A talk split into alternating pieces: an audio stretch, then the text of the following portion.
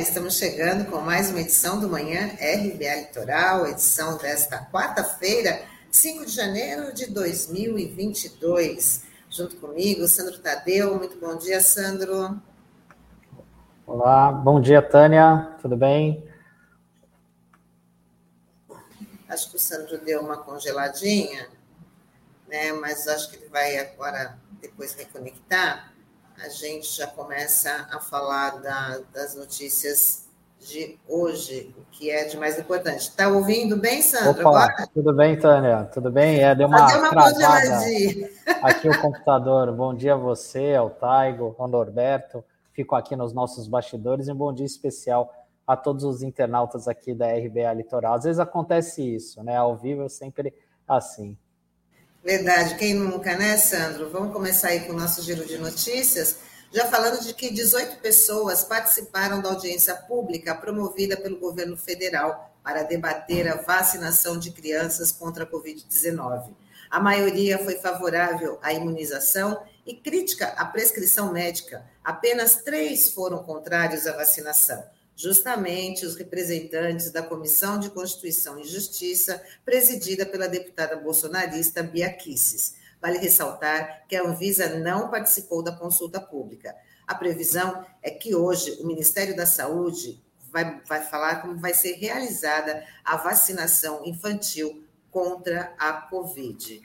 Então, pode-se dizer que foi aí uma derrota para o governo federal, que tanto insistiu nessa audiência pública, né, uma audiência pública que não tinha razão nenhuma de acontecer, né, Sandro, por conta que já era, já estava, já é um fato, não tem o que debater, né, tem o que se aplicar. A Anvisa foi é, a, a, vacina, a vacina passou pelos testes, né? A Anvisa liberou em dezembro a vacinação para as crianças de 5 a 11 anos e o Ministério da Saúde, né, já obedecendo aí as ordens do, do, do presidente Bolsonaro, decidiu aí colocar mais esse entrave nessa, nessa questão.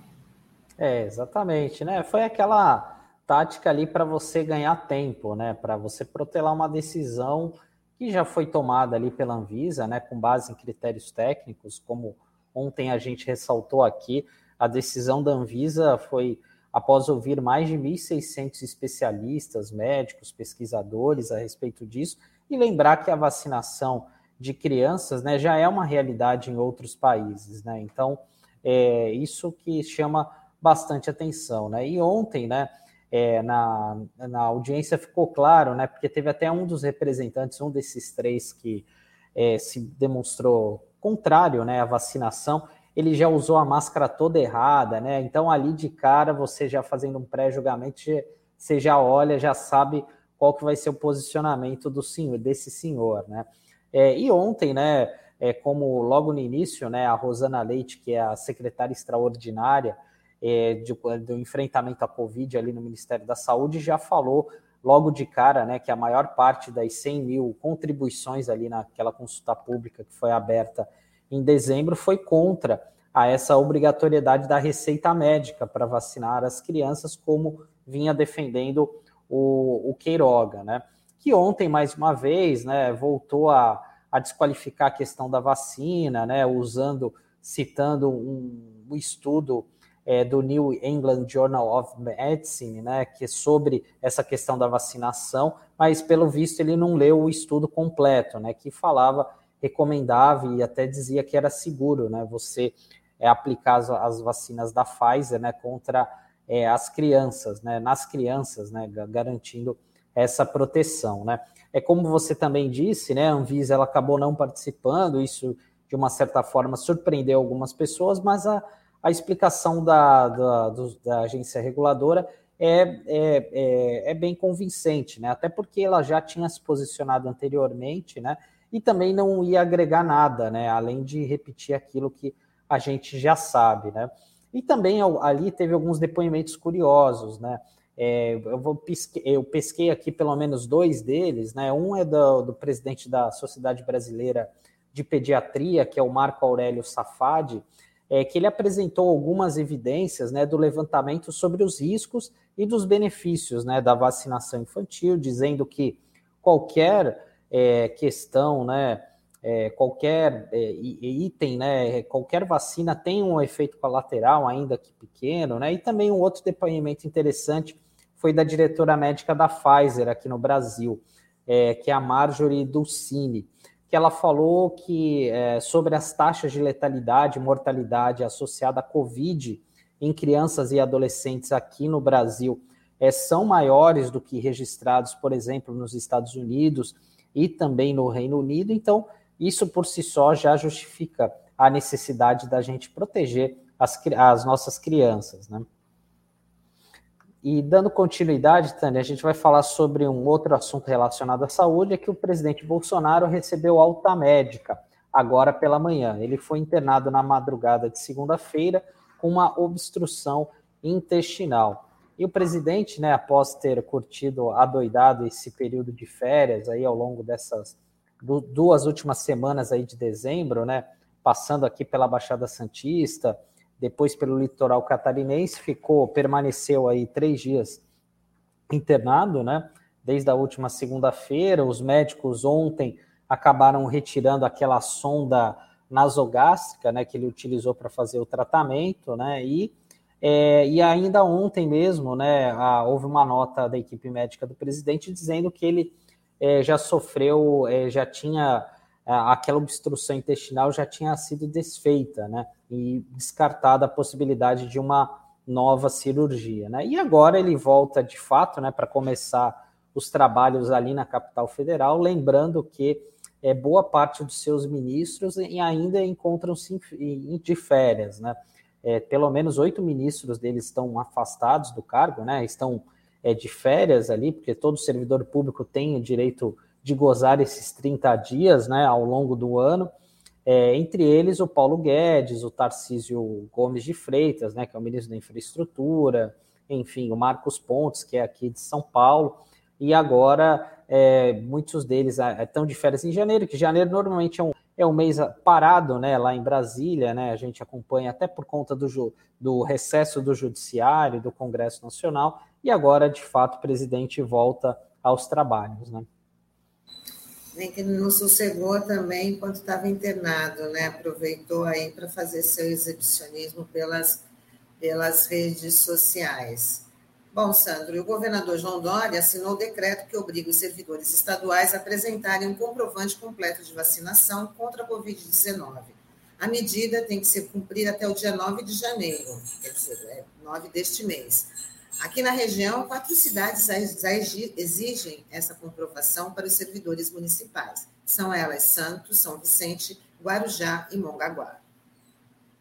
É, essa é uma postura importante, né, por, por, parte do governo do estado, né, até porque o servidor público, como o próprio nome diz, né, ele deve servir à população. Então, é, ele tem que dar o exemplo acima de tudo, né. Então, é, assim como já há decisões nas justiças, né, que, é, por exemplo, empregadores podem demitir funcionários que se recusam a tomar a vacina contra a Covid-19, como já ocorreu e a justiça tem dado ganho de causa é, aos empregadores que tomam essa decisão. O governo do estado está né, tá seguindo o que outras prefeituras vêm fazendo, como é o caso das prefeituras aqui da Baixada Santista, né, algumas delas, a prefeitura de São Paulo, que, salvo engano, foi a primeira aqui do Brasil a tomar essa medida ainda no ano passado, né? Então é uma medida importante, né, de saúde pública, né, que isso é fundamental para a gente garantir a proteção das pessoas, né?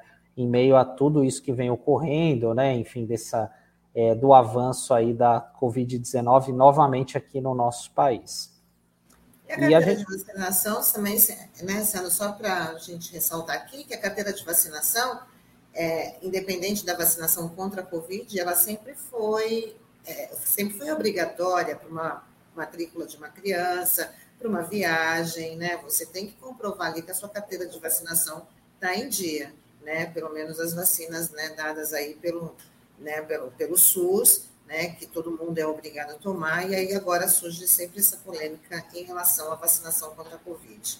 É uma polêmica desnecessária, né? Muitas vezes o pessoal querendo forçar uma barra em relação a uma situação, né, Tânia? Porque, como você bem disse, se você vai fazer um cruzeiro, se você vai fazer uma viagem internacional, dependendo para onde você for, você só consegue embarcar se você tiver determinadas vacinas, né? E com a Covid isso não vai ser diferente, né? Então, é, ou a, a, são escolhas, né, que a pessoa deve fazer, né? Então, se ela não está adequada a isso, né, ela vai ter que assumir as consequências, né?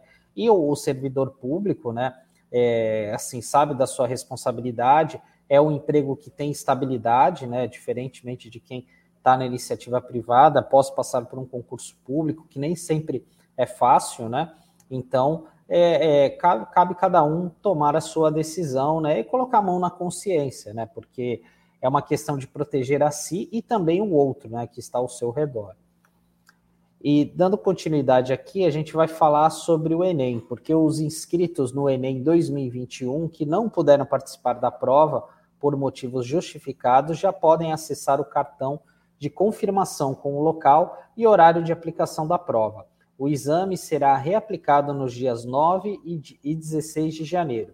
Mais informações estão no site do INEP, que é www.enem.inep.gov.br.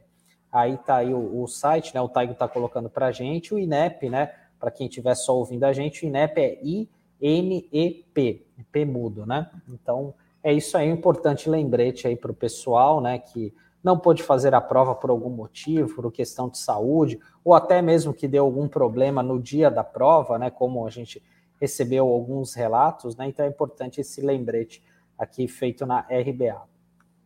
Muito bem. E, para finalizar, a Organização Mundial da Saúde informou que novas evidências mostram que a Omicron causa sintomas mais leves do que as outras variantes do coronavírus. Segundo a OMS, Diferente das outras cepas que causam pneumonias, a Omicron afeta a parte superior do sistema respiratório. A gente vai tirar nossas dúvidas sobre essa variante Omicron, que hoje a nossa entrevista é com o Dr. Cláudio Mairovic, que ele é médico sanitarista da Fiocruz. Então, a gente vai falar bastante sobre esse assunto, sobre a questão do, dos cruzeiros, carnaval. Vamos embarcar o doutor Cláudio Mairovic.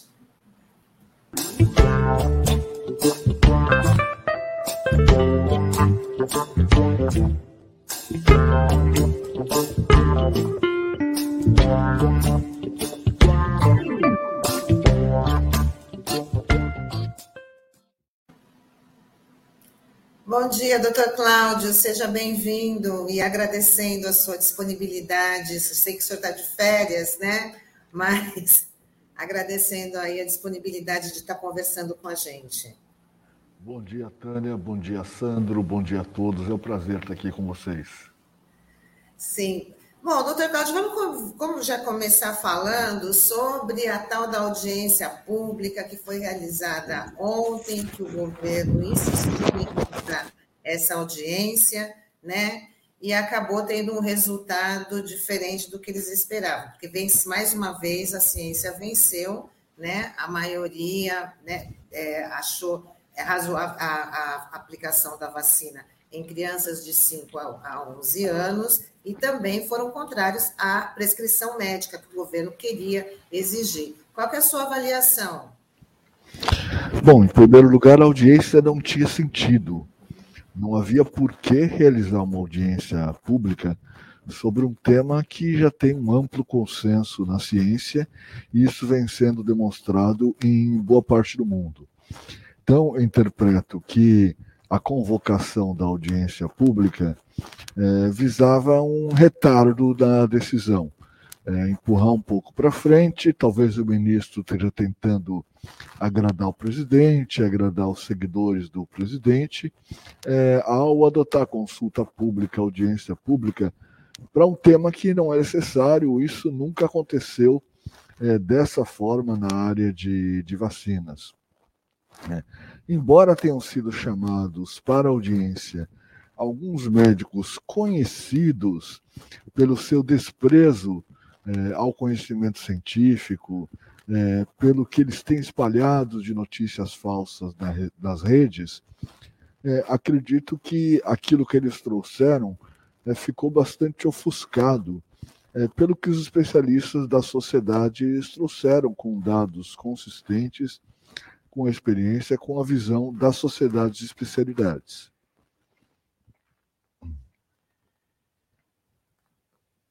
Seu microfone. Cláudio, bom dia, é uma satisfação estar revendo o senhor aqui. É, uma das coisas que chamou a atenção num dos depoimentos ali foi justamente, agora não fugiu o nome da, da pessoa, é, falando novamente daquela coisa que a gente ouvia muito no ano passado, né? Sobre a questão, ano passado não, em 2020, sobre a chamada imunidade de rebanho. E até ele chegou a citar que a Omicron, essa nova variante da Covid-19, seria uma espécie de presente de Deus, né? Por apresentar sintomas mais brandos, o que ajudaria mais pessoas a se infectarem sem tomar a vacina e criar uma resposta imune, né, para, o, para a Covid. Como é que o senhor, que conhece bem o assunto, como é que o senhor reage a esse tipo de declaração, como a de ontem lá na, na audiência pública? Em primeiro lugar, eu acho que é ofensivo alguém voltar a falar em imunidade de rebanho, tanto pela terminologia, imunidade de rebanho é uma coisa que não se aplica a grupos humanos, aplica-se a animais, como porque essa foi a opção do governo desde o início da pandemia e o que ela trouxe foram mortes, milhares de mortes decorrentes de uma estratégia para que a população atingisse imunidade de, de rebanho. Isso não aconteceu em parte alguma do mundo e provavelmente para atingir algum tipo de imunidade coletiva, no caso da Covid, nós vamos ter que ter praticamente 100% da população vacinada. E isso nós ainda estamos um pouco é, distantes. Então, acredito que ofende a inteligência das pessoas alguém a essa altura, com o conhecimento que já se tem sobre a tragédia que foi trazido pela pandemia, voltar a falar nisso. Quer dizer, qual a ideia? Ah, as pessoas ficam infectadas para que elas não possam ficar infectadas. Bom, mas então elas ficam infectadas e podem sofrer todas as consequências, né, inclusive podem morrer por causa disso, de uma tentativa de atingir a imunidade coletiva. Em relação à nova variante Omicron, é, ainda há muitas dúvidas, é, porque nas nos episódios anteriores de entrada de novas variantes, a proporção de população vacinada ainda era relativamente baixa. Então, era possível observar é, o efeito de cada uma daquelas variantes das infecções é, numa população que não havia sido exposta à vacina e ainda não, e boa parte da população não havia sido infectada. Agora, os efeitos vêm sendo observados em populações já vacinadas, pelo menos em grande parte é, dos, dos casos relatados, tem sido de pessoas vacinadas. Então, acho que é precoce a gente falar que ela causa uma doença branda, que é uma gripezinha, alguma coisa. É, já nós temos assistido em várias partes do mundo, não apenas o crescimento do número de casos, mas o crescimento do número de internações, mostrando que há casos graves que têm acompanhado esse crescimento. Então, eu acho que a gente deve ter muita cautela agora e não considerar que uma nova variante que chega é um presente de Deus, é alguma coisa assim. É claro, o sonho dos profissionais de saúde pública é que o vírus vá se adaptando tanto que ele se torne um vírus brando, como vários dos seus parentes, coronavírus já conhecidos há séculos é, pelas populações humanas. Mas é muito cedo para dizer isso, especialmente porque nós estamos falando de uma variante que foi identificada o que faz um mês aproximadamente. É, não temos nenhuma garantia de que novas variantes não continuarão surgindo o tempo todo e que poderão é, ter comportamento diferente, mais agressivo. A gente não sabe. O que a gente sabe é que tem que vacinar todo mundo, é, vacinar as crianças, vacinar os adultos. É, e isso tem que acontecer no mundo inteiro. Nós ainda estamos com um déficit enorme de vacinação dos países pobres. Doutor Cláudio, muito importante o senhor ter colocado isso, porque agora a gente anunciou que a Organização Mundial da Saúde tinha informado que essa nova variante, essa Ômicron, é, é, tem sintomas leves. Então, mas não é porque é, não tem sintomas leves, é por conta da vacina que está protegendo as pessoas que contraem essa nova variante. É, seria isso?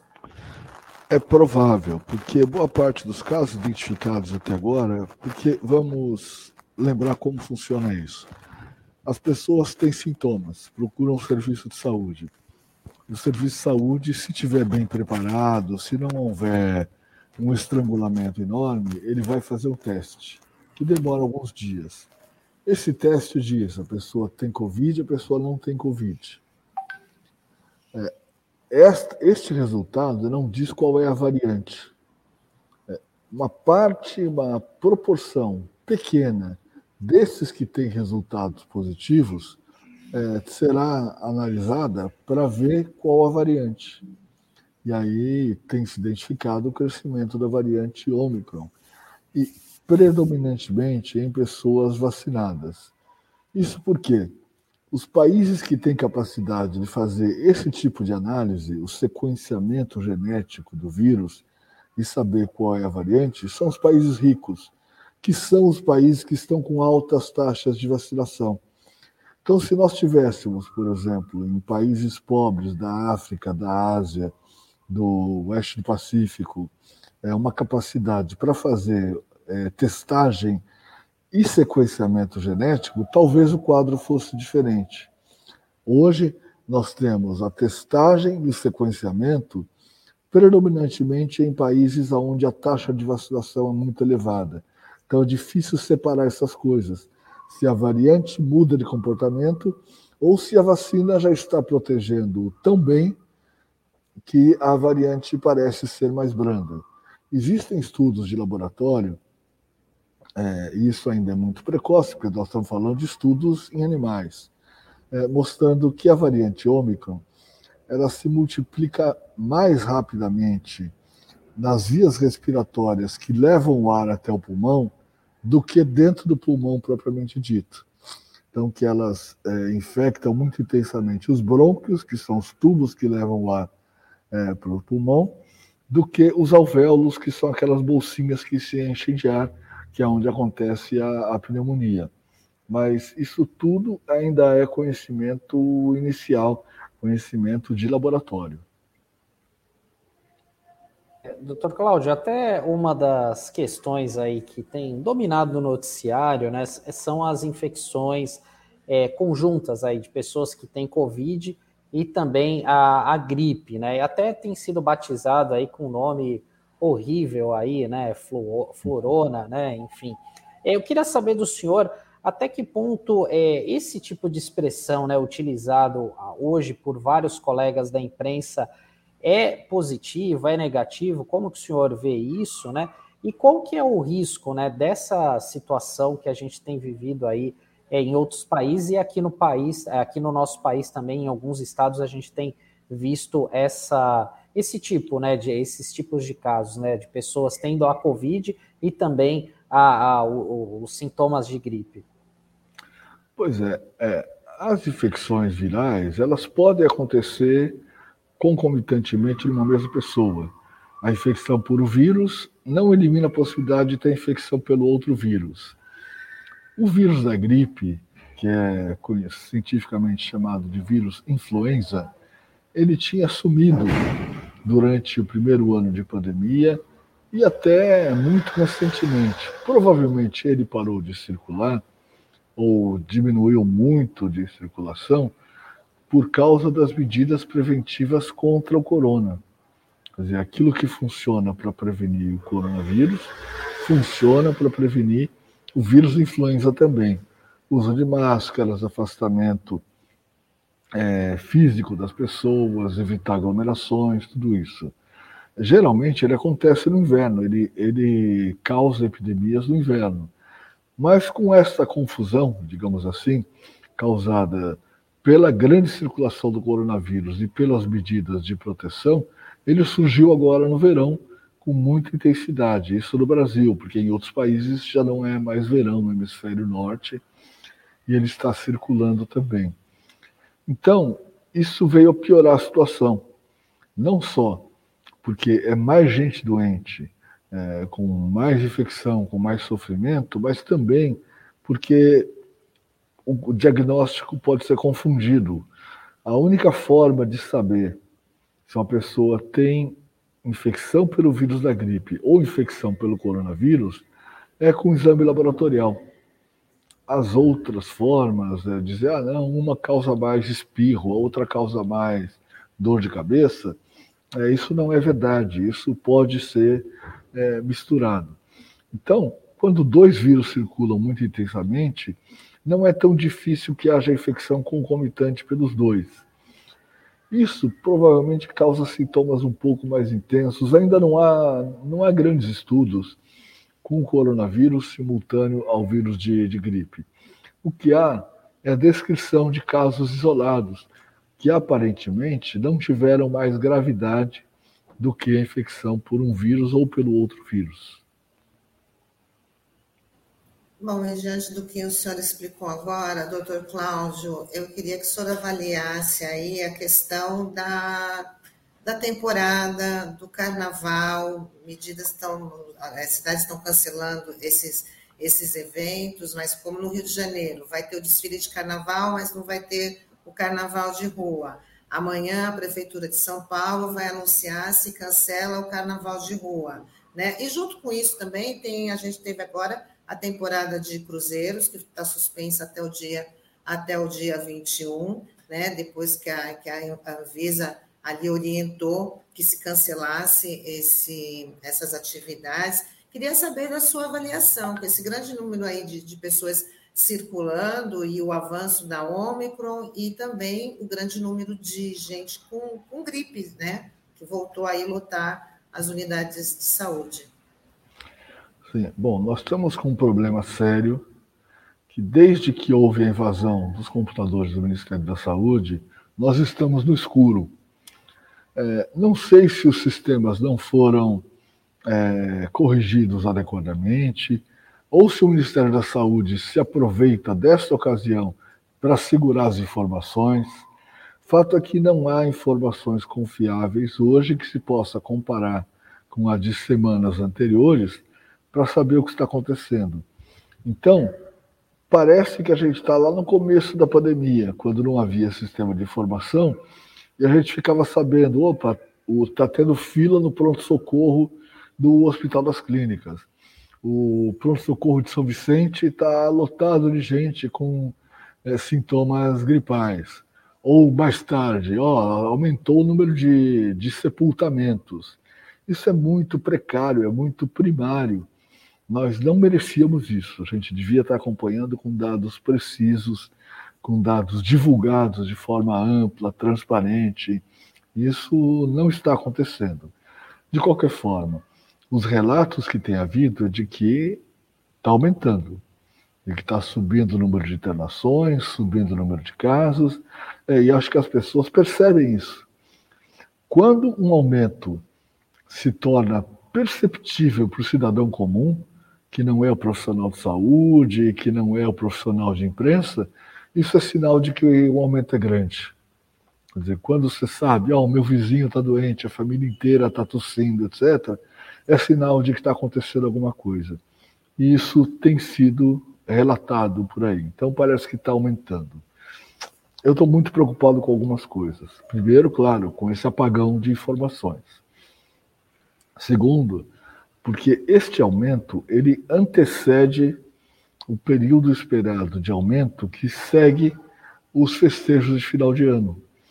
Então, nesta semana que nós estamos agora, é que a coisa deve começar realmente a aumentar.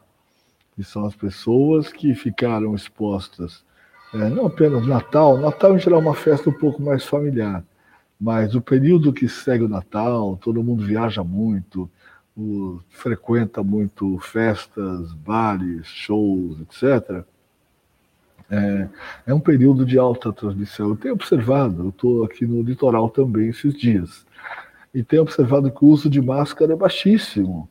Assim, as pessoas circulam em todos os lugares, fechados e abertos, sem máscara, não há qualquer tipo de, de restrição. As pessoas estão se aglomerando, os estabelecimentos estão abertos e funcionando sem restrições. Mesmo os profissionais dos estabelecimentos estão trabalhando sem máscara com muita frequência, ou então com o nariz para fora, máscara no queixo, coisas é, do tipo. Então eu estou muito preocupado com o que vai acontecer daqui para frente. E preocupado em especial também com a volta às aulas. Nós deveríamos ter uma regra agora, se vai começar a vacinação de criança, que só volta a funcionar presencialmente escola em que as crianças estão vacinadas. E só pode voltar às aulas criança vacinada, porque isso poderia ser uma medida para conter um pouquinho o aumento esperado de casos. E o senhor acredita que essa vacinação contra crianças é, tem a condição de ser iniciada já em janeiro? Bom, a vacina ela já existe. A gente não tem informação de qual é a capacidade de produção da Pfizer, mas deve ser maior do que a vacina, do que a vacina de adultos, porque a vacina de crianças de 5 a 11 anos de idade, ela tem um terço da dose da vacina de adultos. Então, em tese, essa capacidade de produção pode ser muito maior. Ela já vem sendo fornecida para vários países, então, em princípio, Basta o Brasil dizer, olha, eu quero comprar vacina, faz a encomenda, faz contrato, etc., e as vacinas vêm. Houve notícias de que o contrato do Ministério da Saúde com a Pfizer já previa a possibilidade de outros tipos de vacinas. Isso facilita, isso abrevia etapas. Agora, a gente fica na expectativa de que o Ministério informe claramente quando vai chegar a vacina, quantas doses e qual é o plano de aplicação. Não dá para a gente conviver como conviveu até agora, com uma vacinação improvisada. E não tem plano, não tem campanha de divulgação, não tem orientação para as pessoas. Mais ainda quando se pensa em crianças, porque a criança não é ela que se programa para se vacinar, né? não é ela que se organiza, ela depende dos adultos para isso. Então, é importantíssimo que essas informações cheguem com muita clareza, com muita precisão. Verdade. Lembrando que o, agora de manhã, né, o Ministério da Saúde já vai anunciar aí como é que vai ser esse cronograma de vacinação, né, como é que vai ser a chegada da, da, das vacinas e como vai, porque se depender do sistema SUS, né, doutor, tá tudo certo, o negócio é normal, né? O start ali do, do, do Ministério da, da, Saúde que a gente tem acompanhado, que fica colocando cada vez mais obstáculos para adiar essa, essa vacinação. É, exatamente. Nós, infelizmente, vimos o filme antes, quando o Ministério resistiu a comprar as vacinas para adultos. É, então, nós tivemos atrasos, atrasos que são incompreensíveis, injustificáveis na compra das vacinas. E com isso, além de começarmos tarde, começamos é, um mês depois de que países europeus começaram, é, nós começamos muito lentamente. Quando a gente olha a curva do número de pessoas vacinadas ao longo dos meses de janeiro, fevereiro e março, de, de 2021, a gente vê que foi muito devagarzinho. Então, nós só começamos a ter números expressivos de vacinação lá para abril, maio de 2021. Sendo que nós temos um programa de vacinação extremamente preparado para fazer esse trabalho. É um programa que vai completar 50 anos de sucesso nas campanhas de vacinação. Campanha contra varíola, sarampo, meningite, poliomielite. É, nós temos muita experiência, temos milhares, dezenas de milhares de profissionais com conhecimento e experiência em vacinar. A gente precisa é dar vacina na mão desses profissionais para que eles possam fazer o seu trabalho.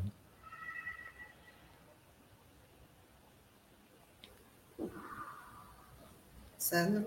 Opa, doutor Cláudio, é, teve um assunto aí que dominou o noticiário aí nessa virada do ano, que foi justamente a questão dos cruzeiros marítimos, né? Que houve muita, houve uma pressão muito forte, um lobby aí ao longo dos últimos meses para que o, os cruzeiros fossem retomados aqui no Brasil, que seria uma importante é, para o turismo aqui brasileiro, turismo doméstico, e até havia previsão é, de autorizar o, os cruzeiros internacionais a partir desse mês. Mas tudo mudou com essa questão, né, com essa proliferação de casos de Covid nos cruzeiros, foram mais de 800 casos. E eu queria saber do senhor, o senhor acredita que é, é possível haver uma retomada dos cruzeiros, né, que eles estão suspensos a princípio até o dia 21, mas o senhor acha que é, é viável esse retorno dos cruzeiros ainda nessa temporada? Olha, é, a gente tem um acúmulo de experiência em relação a cruzeiros marítimos de décadas. E a gente sabe que cruzeiro marítimo, em época que tem é, vírus circulando, é sinal de surto. Nós já tivemos aí uma, várias experiências com surtos de gripes, com surtos de doenças diarreicas. Nos casos de doença branda, tudo bem, é, as pessoas são isoladas, são tratadas. Já tivemos casos é, graves, inclusive, de surtos de gripe é, dentro de embarcações, até mesmo com morte de, de pessoas por gripe. Então, essa é uma experiência que já existe.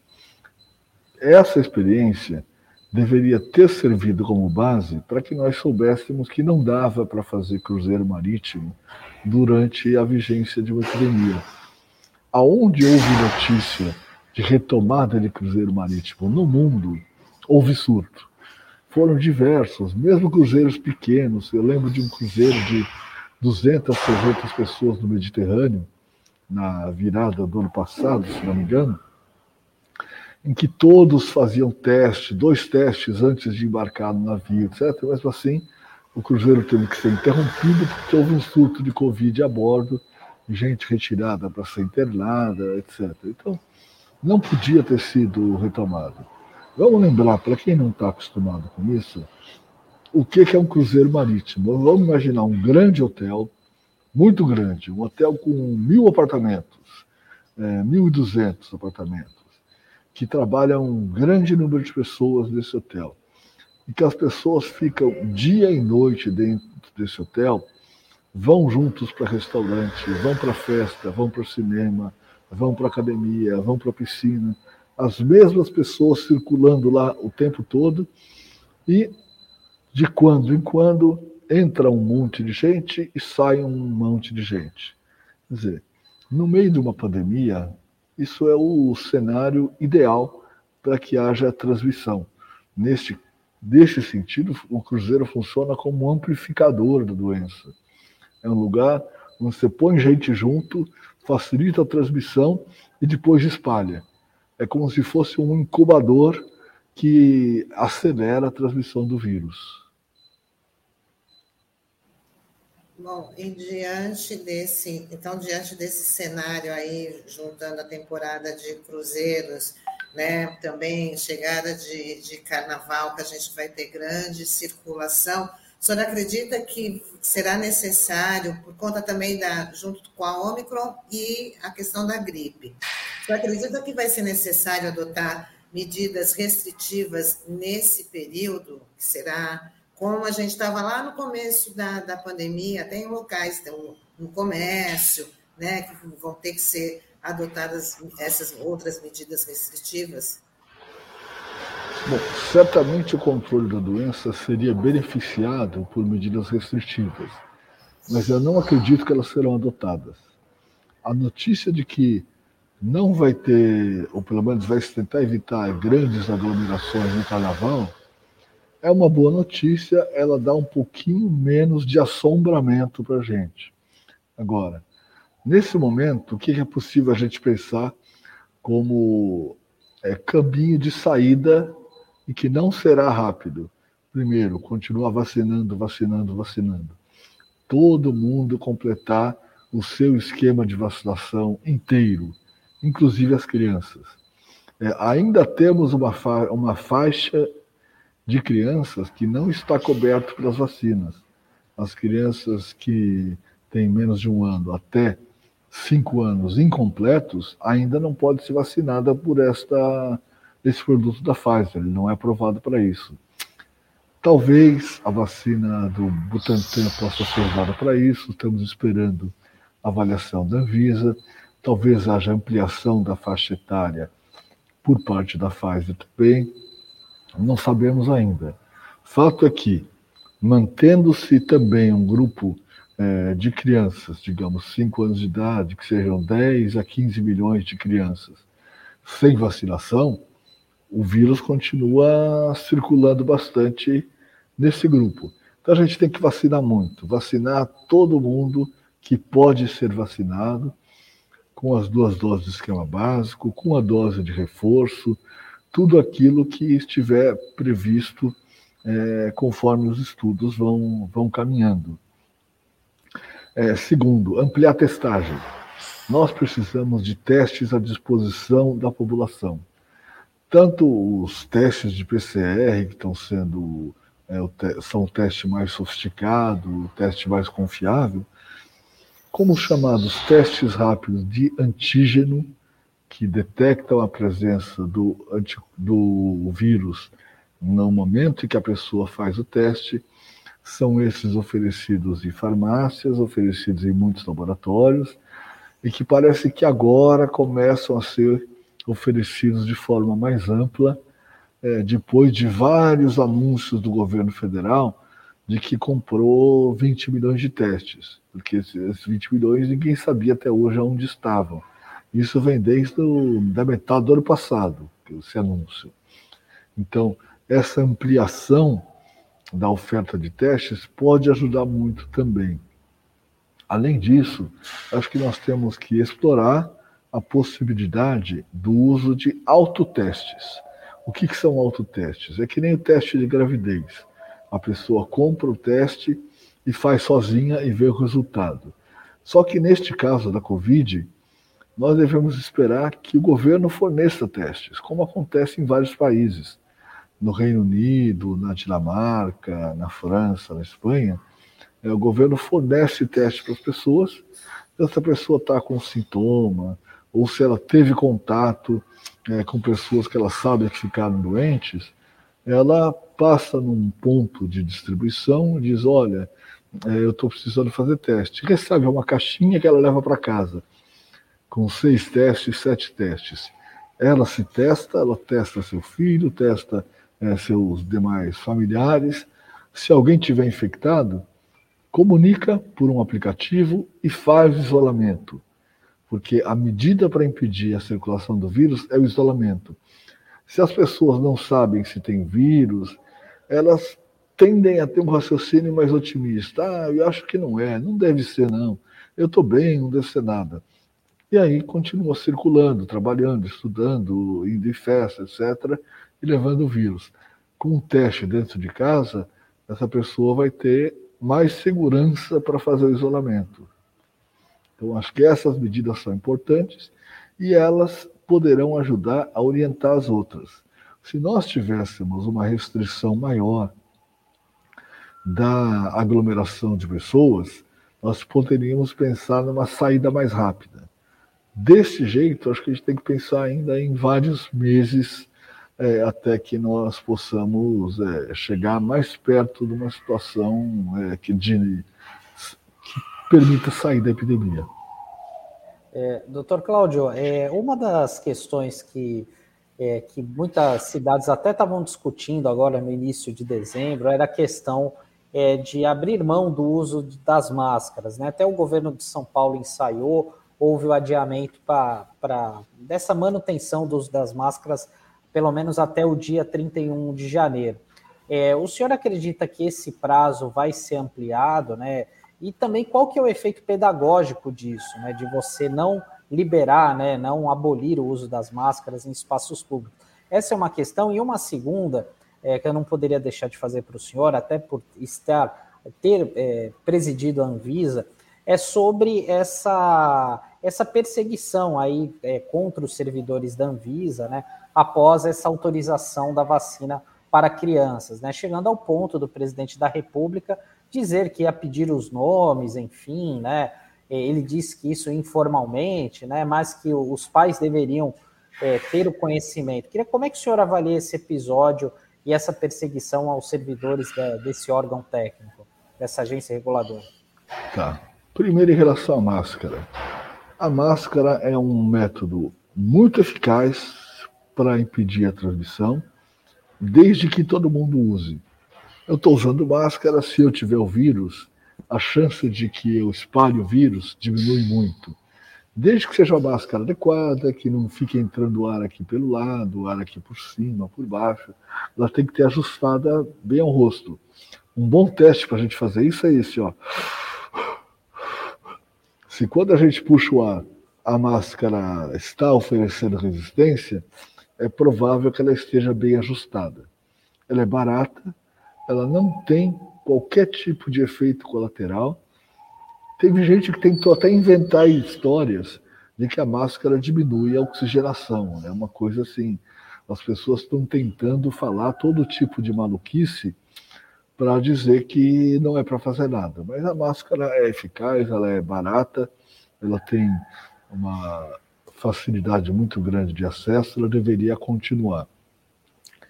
Em tese, se eu estou andando sozinho numa calçada, se eu estou na praia, não ali aglomerado numa barraca de praia, é, em, em, torno de um carrinho de sorvete, de uma festa, coisa assim. Mas andando na praia, longe das outras pessoas, a máscara nem seria tão essencial. O problema é que as pessoas começam a fazer aproximações. Ah, mas eu posso ficar sem máscara na praia, eu posso ficar sem máscara na calçada da praia. Bom, se eu estou andando sem máscara e eu quero comprar o jornal, eu vou entrar na, na banca ali é, sem máscara. Eu vou tomar uma cerveja, vou entrar no, no bar sem máscara. E aí, acabou. As pessoas perdem todos os limites isso fica completamente desmoralizado. Então, acho que a gente deve manter cuidado, deve manter a orientação de que as pessoas usem máscaras. É, Claro, a não ser em situações excepcionais, é, com grandes espaços, com grande distanciamento, é, não há por que relaxar o uso da máscara. É, a segunda questão, desculpe. Está sem som. O som, Sandro. O microfone, Sandro. Microfone. É sobre a questão da perseguição dos servidores ah, da Anvisa o pessoal da Anvisa. Olha, é inacreditável. É inacreditável que nessa altura da civilização, nessa altura da evolução que a gente tem é, nos sistemas democráticos, nós tenhamos um presidente da República insuflando os ânimos da população, dos seus seguidores. É, isso parece aquilo que sempre foi muito criticado, inclusive em regimes como o regime chinês, como o regime venezuelano é, e de outros regimes é, de viés autoritário é, no passado, que era o que, olha, existem milícias paramilitares na população que atacam os inimigos do governo, me parece a mesma coisa. Me parece, olha, isso é um recado para que as pessoas que se mobilizam apaixonadamente em apoio ao presidente da República ataquem as pessoas da Anvisa. Então, é absolutamente inaceitável. É, não sei como a Procuradoria-Geral da República não se mobilizou em relação a isso. Isso é uma afronta. Não é uma política ou a determinadas linhas que se opõem é uma afronta ao Estado brasileiro, é uma afronta à democracia. É dizer, olha, os agentes de Estado estão sendo expostos pelo próprio presidente da República para que sejam atacados, para que sejam ameaçados. E de fato estão ameaçados. E aí o Estado brasileiro tem que mobilizar recursos para garantir a segurança dessas pessoas. Além de tudo, gera mais despesas para o próprio Estado brasileiro e, evidentemente, insegurança para todos os servidores públicos. Imagina como é que fica o clima, não apenas o pessoal da Anvisa, que está em Brasília, eventualmente tem condição de ter algum tipo de cobertura, mas imagina o que são as vigilâncias sanitárias dos estados e dos municípios, os pessoal que cuida da fiscalização ambiental, da fiscalização de obras, patrimônio histórico e cultural. Quer dizer, essas pessoas estão se sentindo permanentemente ameaçadas e inseguras. O resultado disso é que as ações deixam de ser feito, feitas e o bem público deixa de ser respeitado. Aí vem desmatamento, queimada, é, essa circulação de pessoas sem máscaras, sem qualquer tipo de, é, de critério, é, destruição de, de patrimônios. Então, isso é a porta de entrada de uma coisa que a gente não deseja nunca, que é romper com pilares da nossa civilização. É muito surreal mesmo. E a Anvisa até que fez bem ontem de não ter participado desse, da, da, da, tal da audiência pública, né? Ela mostrou ali né, que já estava, já era uma coisa decidida que ela não tinha que participar, né, doutor Cláudio? Sim. É, na verdade, assim, houve até uma polêmica, inclusive entre as pessoas que representam é, as sociedades se deviam participar ou não. Assim, qual é a pergunta? Olha, nós vamos prestigiar uma coisa tão absurda como essa audiência pública? É, faz sentido é, jogar água no moinho é, dessa corrente que tenta desacreditar a ciência, que tenta é, espalhar notícias e informações falsas? Bom, acho que foi bom que pessoas muito bem preparadas e autorizadas do ponto de vista é, técnico e científico participaram, que, com, mesmo com esse circo todo montado, é, não houve como sustentar a versão dos negacionistas, a versão dos antivacinas. Então, acho que foi bom. Também acho que a Anvisa é, teve uma atitude correta nesse sentido de dizer, olha, a avaliação já foi feita, está publicada, todo o, todos os argumentos que levaram à aprovação das vacinas é, são públicos. Isso foi feito, inclusive, aprovado em reunião é, pública da diretoria da, da Anvisa. Ela não teria novidades a trazer. Ela seria ali mais um ator representando um papel para dar ibope para essa audiência. Né? Verdade, doutor Cláudio. Doutor Cláudio, chegamos aqui ao fim da nossa entrevista. Né? Eu queria agradecer muito aqui a sua disponibilidade, né?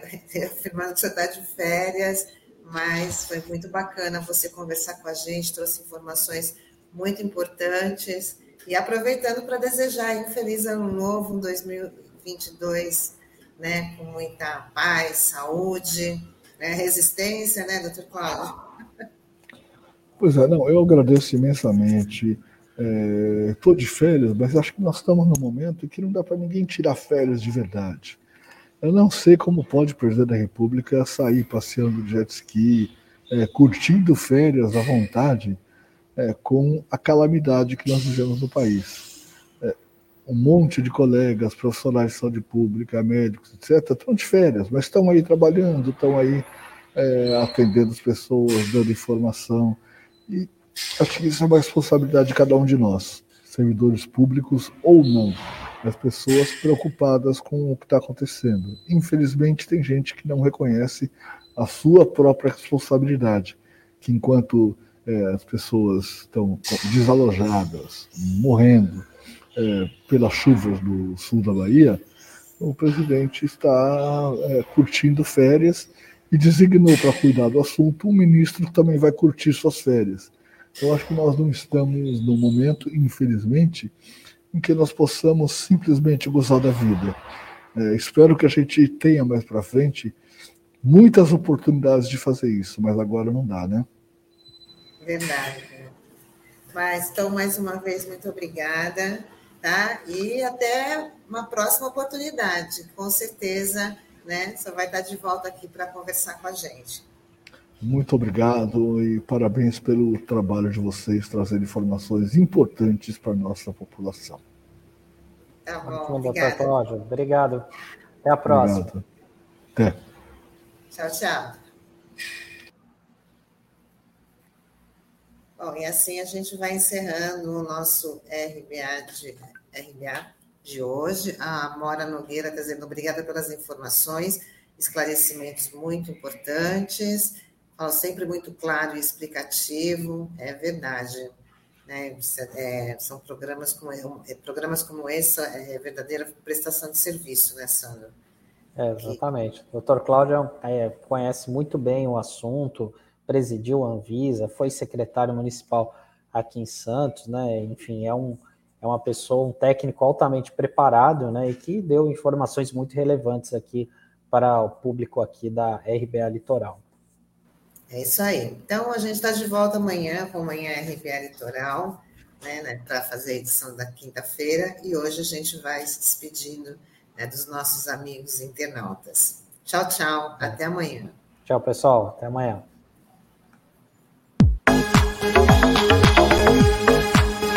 A Rádio Brasil Atual Litoral é uma realização da Fundação Setaporte, apoio cultural do Sindicato Setaporte. Thank you.